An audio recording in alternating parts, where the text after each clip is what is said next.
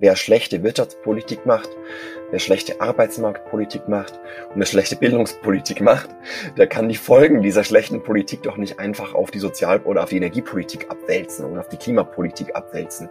Das funktioniert so nicht. Also wenn man sagt, man will sich einsetzen für die Ärmeren, der muss eben dann auch Sozialpolitik betreiben, deren Interessen einfach hören, wenn es um Bildung geht, wenn es um Arbeitsmarktpolitik geht, Mindestlohn und was auch immer und denen einfach eine weitere Chancen ermöglichen und nicht dann immer auf die Interessen der, der Ärmeren zu sprechen kommen, wenn es um Klimapolitik geht. Ich glaube, da, da tun sich viele es sich sehr leicht, sich für das eigene Versagen in der Politik rauszuentschuldigen und das eigene Versagen auf die Klimapolitik abzuwälzen. Das sollten wir nicht zulassen, so erfolgreich das Narrativ manchmal auch ist. Herzlich willkommen bei Let's Talk Change. In unserer Podcast-Reihe diskutieren wir mit relevanten Entscheidungsträgern, inspirierenden Innovatoren und spannenden Visionären, welche Rolle Technologien, Geschäftsinnovationen, Politik und Medien für den Wandel der Wirtschaft und Gesellschaft in Richtung Nachhaltigkeit haben. Zu ambitionierter Klimaschutz ist zu teuer und belastet die geringen Budgets armer Einkommensschichten. Deshalb muss erst die soziale Frage geklärt werden, bevor wir uns als Gesellschaft der großen Frage der ökologischen Transformation zuwenden können. Das ist zumindest das gängige Narrativ der letzten 20 Jahre, um bei Energiewende und Klimaschutz zu bremsen. Nur stimmt dieses Narrativ? Das bespreche ich mit Dr. Wolfgang Gründiger. Er selber kommt aus wirtschaftlich sehr prekären Verhältnissen, aber hat sich trotzdem früh und bis heute sowohl wissenschaftlich als auch unternehmerisch damit auseinandergesetzt, wie effektiver Klimaschutz erst die Voraussetzungen für soziale Gerechtigkeit schaffen kann. Wolfgang hat seine Doktorarbeit zum Lobbyismus in der Energiewende und dem Klimaschutz geschrieben. Er ist Botschafter der Stiftung für die Rechte zukünftiger Generationen, ist Mitglied der jungen Denkfabrik Think Tank 30 des Club of Rome und European Digital Leader des World Economic Forum. Beruflich ist heute Wolfgang Chief Evangelist beim Berliner Solar Startup Enpal. Viel Spaß bei dieser Episode von Let's Talk Change. Grüß dich, Wolfgang. Hallo, wie geht's dir? Hallo David, grüß dich. Ich bin gerade in München und äh, sonst bin ich hier in Berlin und freue mich, dass ich mal wieder in, in Bayern bin, in der Heimat. Wirklich toll hier. Wolfgang, stimmt, du kommst aus Bayern. Ich erinnere mich deswegen daran gut, weil wir uns, ich glaube, schon vor über 20 Jahren kennengelernt haben. Ich saß damals bei dem Bundestagsabgeordneten Hermann Scher in der SPD-Fraktion. Wir haben sehr viel zum Thema Klimaschutz, Energiewende und anderen Themen gearbeitet. Und da kam der damals, ich weiß es nicht, 19-Jährige oder so etwas, Wolfgang Gründiger vorbei und hatte gerade sein erstes Buch geschrieben.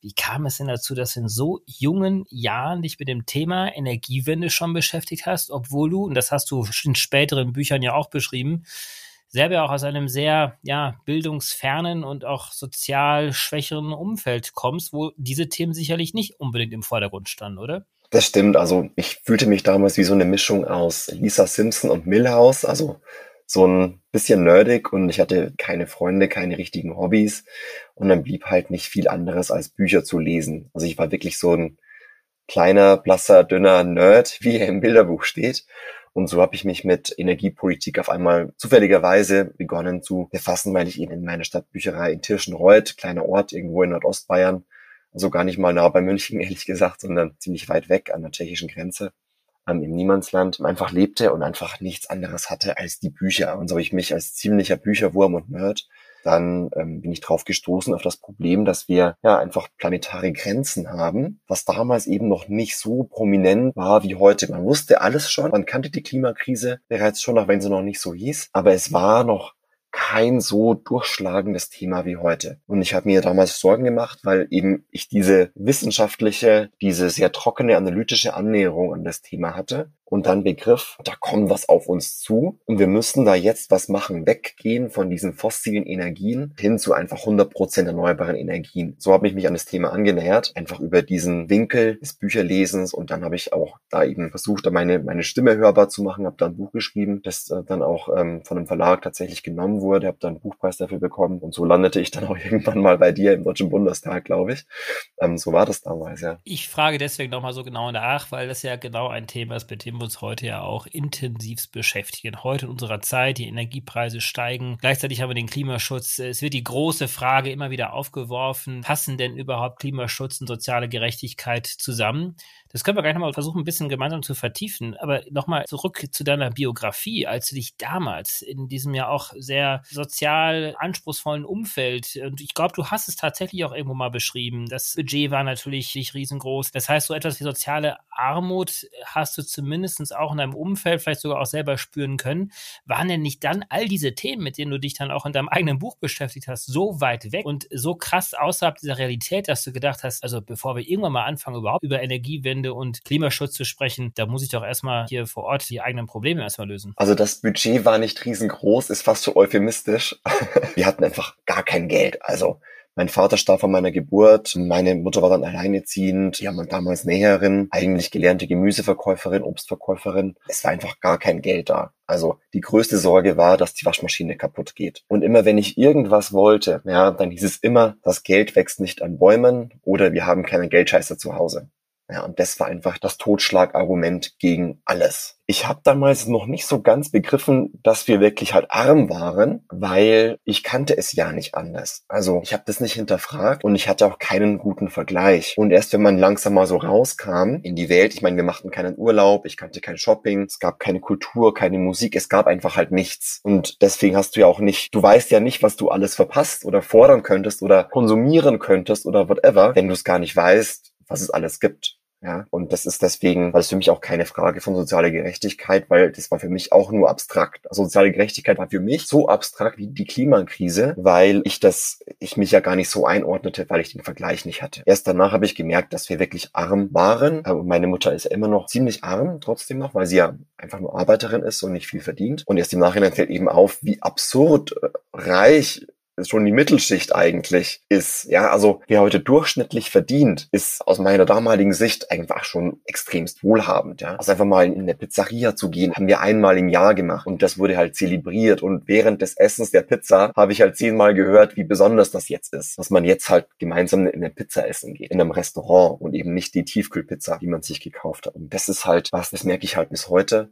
und merke auch wirklich sehr, sehr fein inzwischen, wie sich Menschen, die in reichere Familien reingeboren sind, es muss gar nicht so das oberste Top 1% sein oder nicht mal die obersten 20 Prozent, sage ich mal, allein schon ganz, ich sag mal, normale, in Anführungsstrichen, Mittelschichtsfamilien, die verhalten sich ganz anders, die treten ganz anders auf. Die haben einfach wie Pierre Bourdieu, ich habe ja dann Soziologie studiert und Politikwissenschaften, also wie dieser berühmte Soziologe Pierre Bourdieu sagen würde, einen anderen Habitus, also andere Gewohnheiten zu sprechen, sich zu kleiden. Sie haben andere Themen, über die sie sprechen, nutzen andere Vokabeln und haben eben ganz andere Probleme in ihrem Alltag, nämlich deutlich geringere als jetzt meine Mama oder mein Bruder Bruder oder ich es damals hatten. Insofern, ja, komme ich daher, also zu so einer sozial, du hast gesagt, schwach. Das ist natürlich ein komischer Begriff, aber meine Mama ist die beste Mama der Welt wahrscheinlich. Die ist nicht sozial schwach, die ist sozial stark, finde ich, und hat sich halt krass um uns gekümmert. Sie ist einfach halt arm, ja. Also die, die Fakten hart benennen, hilft, glaube ich, manchmal weiter. Damit sind wir eigentlich schon mitten im Thema drin. Denn wenn wir uns das mal anschauen, die letzten paar Jahrzehnte hinweg, waren doch diejenigen sehr, sehr erfolgreich gewesen, die tatsächlich auch einen Keil zwischen die große Notwendigkeit einer Transformation Transformation Richtung Energiewende und Klimaschutz auf der einen Seite, aber eben auf der anderen Seite den Keil dann da reingeschlagen haben, dass sie gesagt haben, das ist alles nicht bezahlbar und da werden doch gerade auch die sozial ärmeren, schwächeren ähm, hier drunter leiden. Dieses Narrativ ist ja dann doch sehr erfolgreich aufgemacht worden und wurde immer wieder als Entschuldigung dafür genommen, doch nicht allzu ambitioniert zu sein. Das Narrativ war und ist erfolgreich, aber es geht nicht auf. Denn arme Menschen haben ja gar nicht so viel Geld, um so viel zu konsumieren, dass sie das Klima kaputt machen könnten. Ich gebe dir mal ein paar Beispiele. Wer fliegt am meisten und am längsten? Es sind nicht die Armen, es sind die reichen Bevölkerungsschichten. Wer hat am meisten Autos und größere Autos und fährt am meisten damit?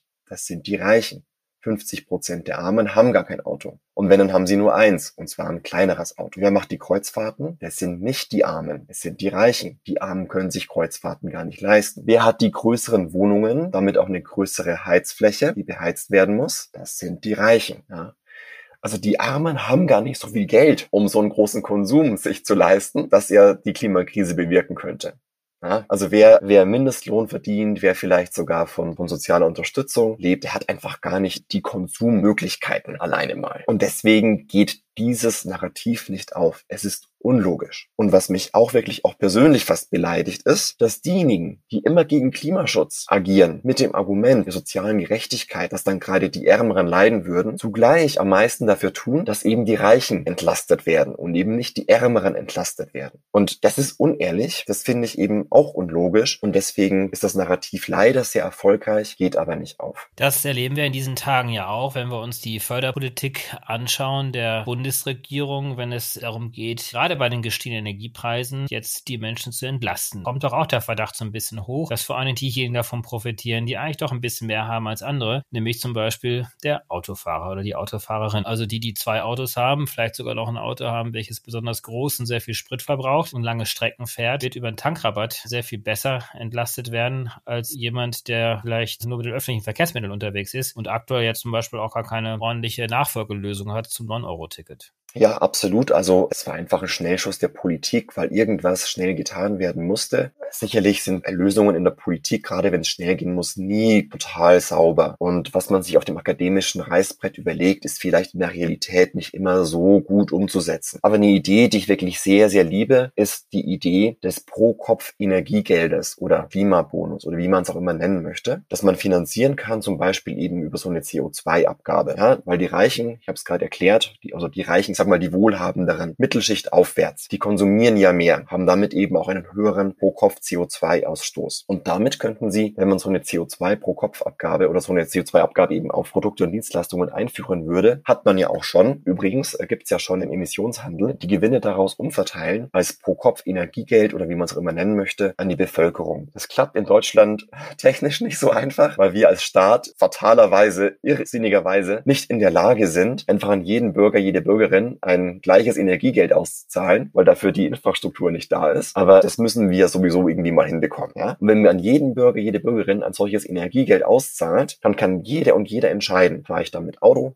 ja oder nein, konsumiere ich damit XYZ? Das ist jedem dann freigestellt. Und was dann rauskommen würde am Ende ist, die Lenkungswirkung in der Ökologie bliebe erhalten, denn jeder, der eben seinen Umweltkonsum reduziert, der kann Geld sparen. Aber unterm Strich würden trotzdem die reicheren Schichten belastet werden und die ärmeren Schichten entlastet werden. Und so könnte man wirklich auch diese sozialen Verwerfungen, die jetzt drohen mit den extremst gestiegenen Energiepreisen, weil wir eben kein erneuerbares Energiesystem leider haben, sondern eben ein Energiesystem, das sehr stark auf fossiler Energie hier beim Thema Gas eben basiert und damit auch extreme Preisanstiege jetzt erfährt, zu entlasten. Und das fände ich eine wahnsinnig elegante und kluge Lösung. Leider sind wir bisher nicht offensichtlich imstande, das umzusetzen. Da kann man immer noch sagen, du und ich, wir brauchen vielleicht nicht das Energiegeld, wir können es auch so leisten, aber es ist einfach eine einfache und und sozial funktionierende Lösung, deswegen die eleganteste. Also vereinfacht gesagt, würden diejenigen, die einen größeren und aufwendigen Lebensstil haben, natürlich dann auch über einen CO2-Preis sehr viel mehr bezahlen.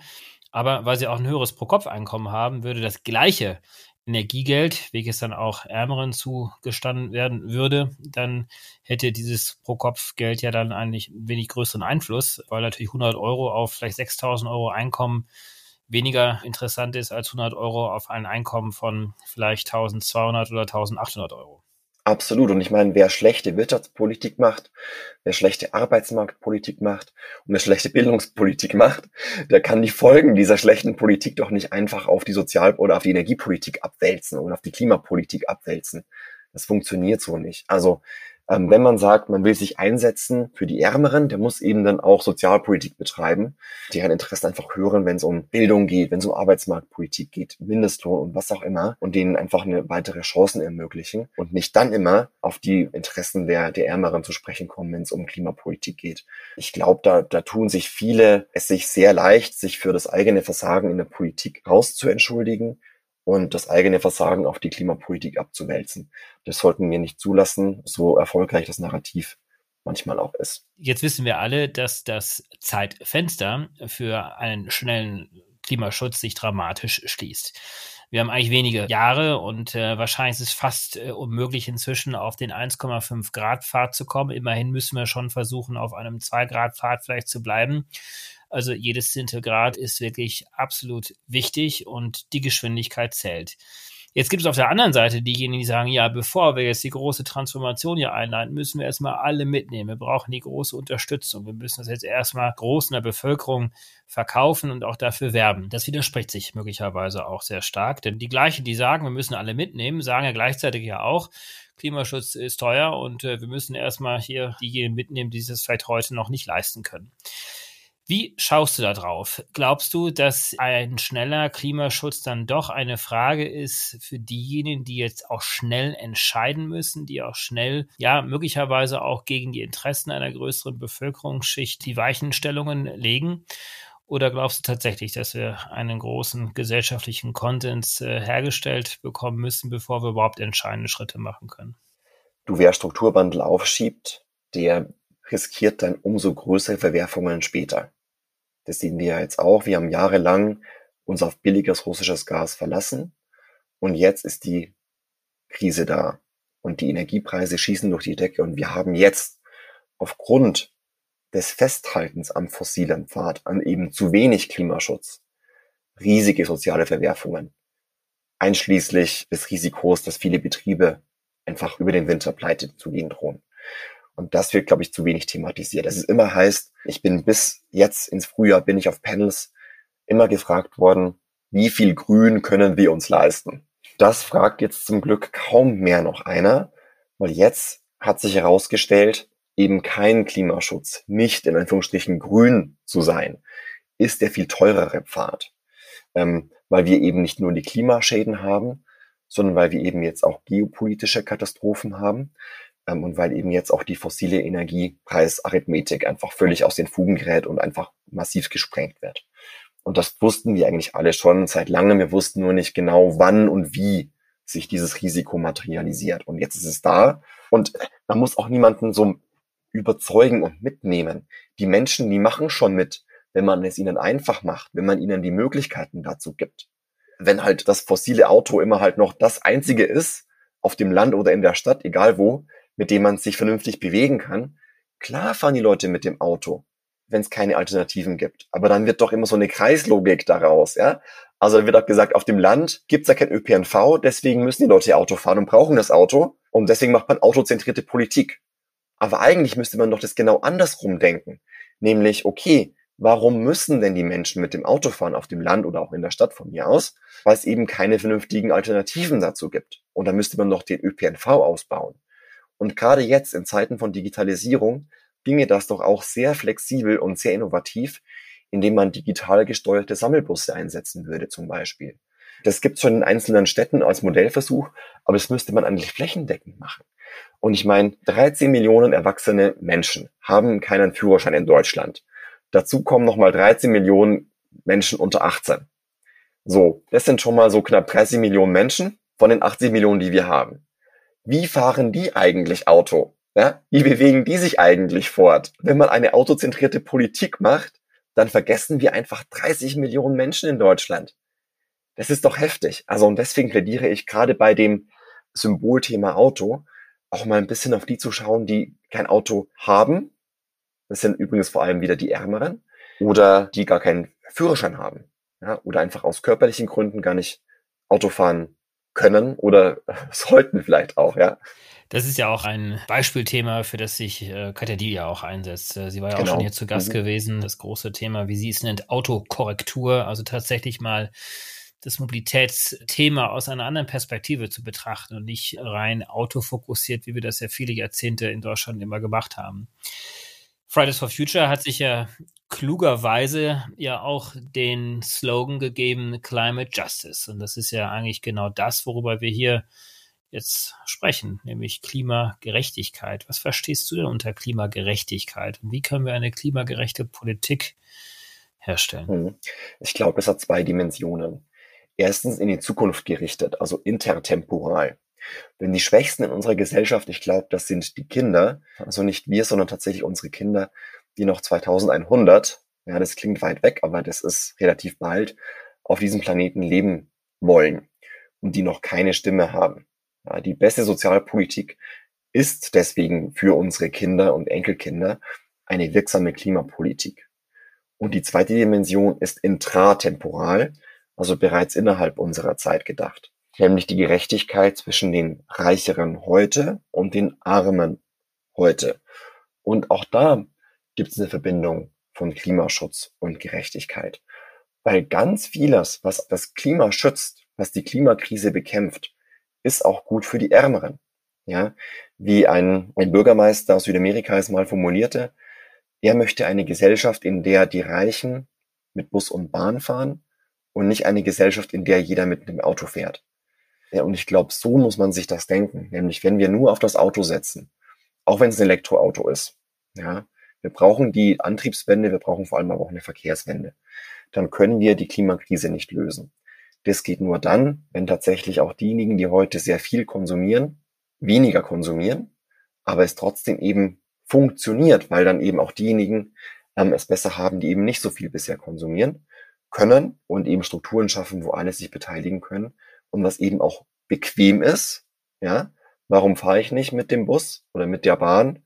Weil es halt nicht bequem ist, weil es teurer ist, weil es zu statisch ist. Wenn wir aber das System so machen, dass man das Auto nicht mehr braucht oder seltener zumindest braucht oder sein eigenes Auto nicht mehr braucht, also ein Sharing-System hat, wo es natürlich noch Autos gibt, das dem Auto gehört auch weiterhin ein Teil der Zukunft. Das finde ich beispielsweise fraglos dass das Auto weiterhin existieren wird und zwar ähm, als integrierter Bestandteil unserer Gesellschaft, wie wir uns fortbewegen werden. Aber es wird anders aussehen und es wird anders genutzt werden müssen.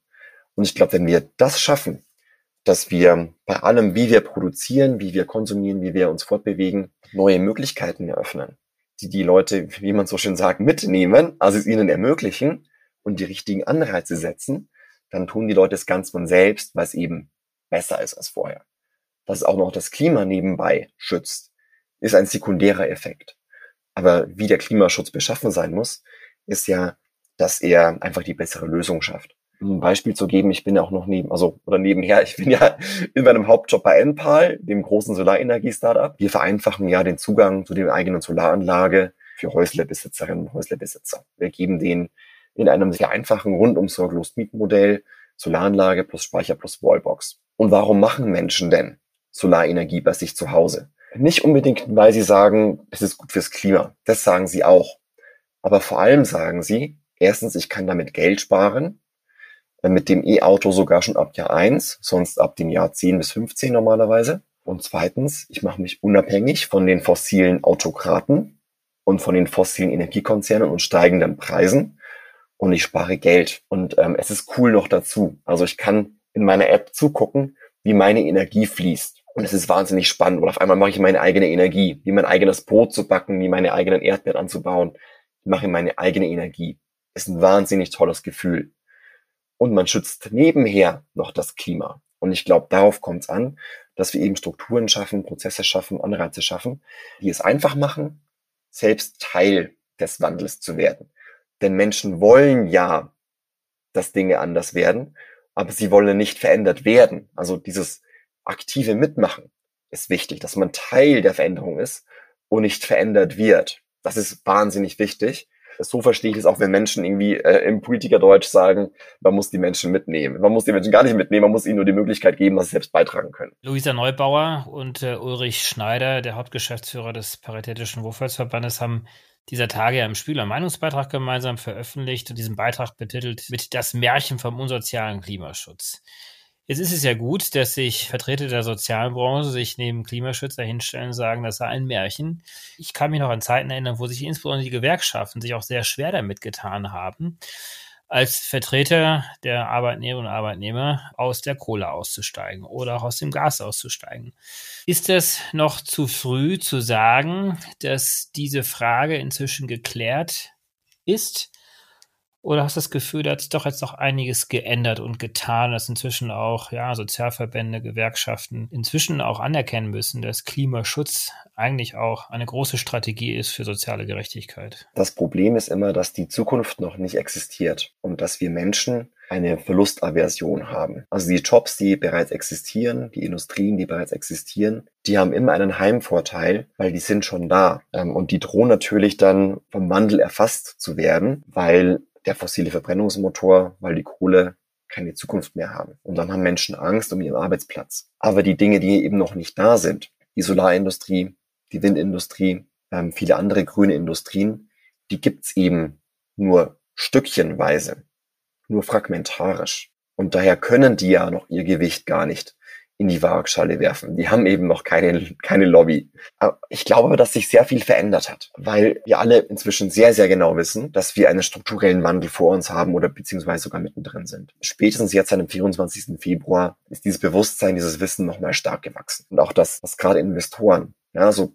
ganz normale Investoren, sage ich mal, ja, also die, die jetzt nicht dafür bekannt sind, dass sie jeden Tag auf die Fridays for Future Demo gehen oder die irgendwie sich vegan ernähren oder dergleichen.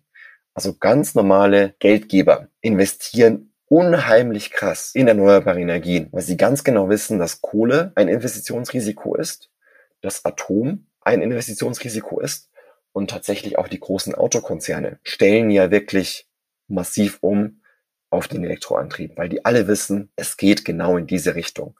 Und zwar nicht nur in Deutschland und vor allem nicht, und vor allem nicht nur in Deutschland, sondern wirklich global. Also guck dir China an, guck dir viele andere Länder an, rund um die Welt. Das geht überall weg vom Verbrennungsmotor. Das geht überall weg von Kohle und, und Atom. Das geht immerhin Richtung erneuerbare Energien. Und das gibt mir Hoffnung. Und ich meine, auch wir bei, bei Enpal merken, also unsere Kunden sind ja die Hausbesitzer auf dem Land. Und wir merken, dass die wirklich zu größten Teilen jetzt alles sich ein Elektroauto anschaffen wollen. Nicht unbedingt nur wegen Klimaschutz oder weil sie sich jetzt eingelesen haben und jetzt sagen, ja, und wir müssen was tun für die Energiewende oder für die Mobilitätswende, sondern die sagen, Moment, mich kostet mein Verbrennungsauto 14 Euro pro 100 Kilometer für den Benzin, weil der einfach so teuer geworden ist. Und mit meiner eigenen Solaranlage kostet er mich nur drei Euro pro 100 Kilometer.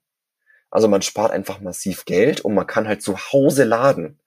Und auch dieses Gefühl, dass man einfach zu Hause laden kann, ist halt ein wahnsinnig cooles Gefühl und deswegen machen ja Menschen mit dabei. Gut, aber da sind wir bei den laufenden Kosten. Und ich glaube, da wird jeder inzwischen verstehen, dass die erneuerbaren Energien auch das Betreiben eines Elektroautos sehr viel günstiger ist als ein Benziner oder auch sehr viel günstiger ist der, der Betrieb einer eigenen Solaranlage im Vergleich zu einer Gasrechnung. Aber die Anschaffungskosten sind doch das Entscheidende. Nicht jeder wird 60.000 Euro haben, um sich ein Elektroauto kaufen zu können. Nicht 15.000 Euro für eine Solaranlage. Selbst ein neuer Kühlschrank, der energieeffizienter ist, oder dichtere Fenster oder vielleicht auch einfach der hydraulische Abgleich an der Heizung. Das sind ja alles Investitionen, die ja vorab upfront getätigt werden müssen.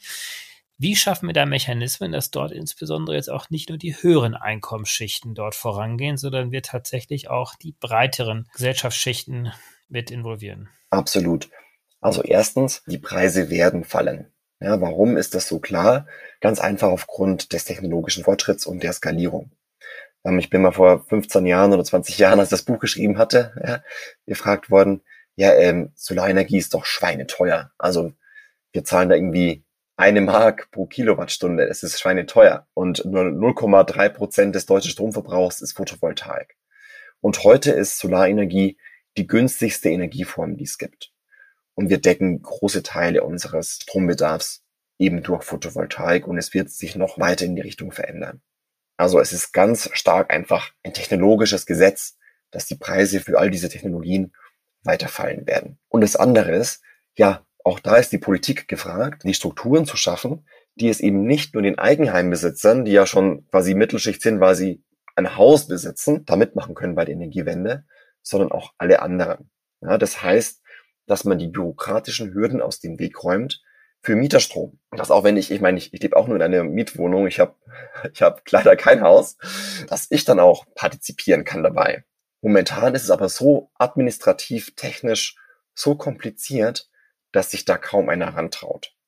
Und wenn wir diese bürokratischen Vorschriften aus dem Weg schaffen, wenn wir noch viele andere bürokratische Vorschriften einfach entfesseln, dann kommen wir auch dahin, dass auch andere mitmachen können und vor allem, wegkommen von dieser Idee, dass jeder ein Auto besitzen muss, zum Beispiel, um bei dem Beispiel zu bleiben. Ich meine, die Armen haben überhaupt prinzipiell zur Hälfte gar kein Auto und wenn, haben sie nur eins. Also 50 Prozent der Ärmeren haben gar kein Auto. Denen stellt sich die Frage, Elektroauto oder Auto gar nicht, weil sie sowieso keins haben.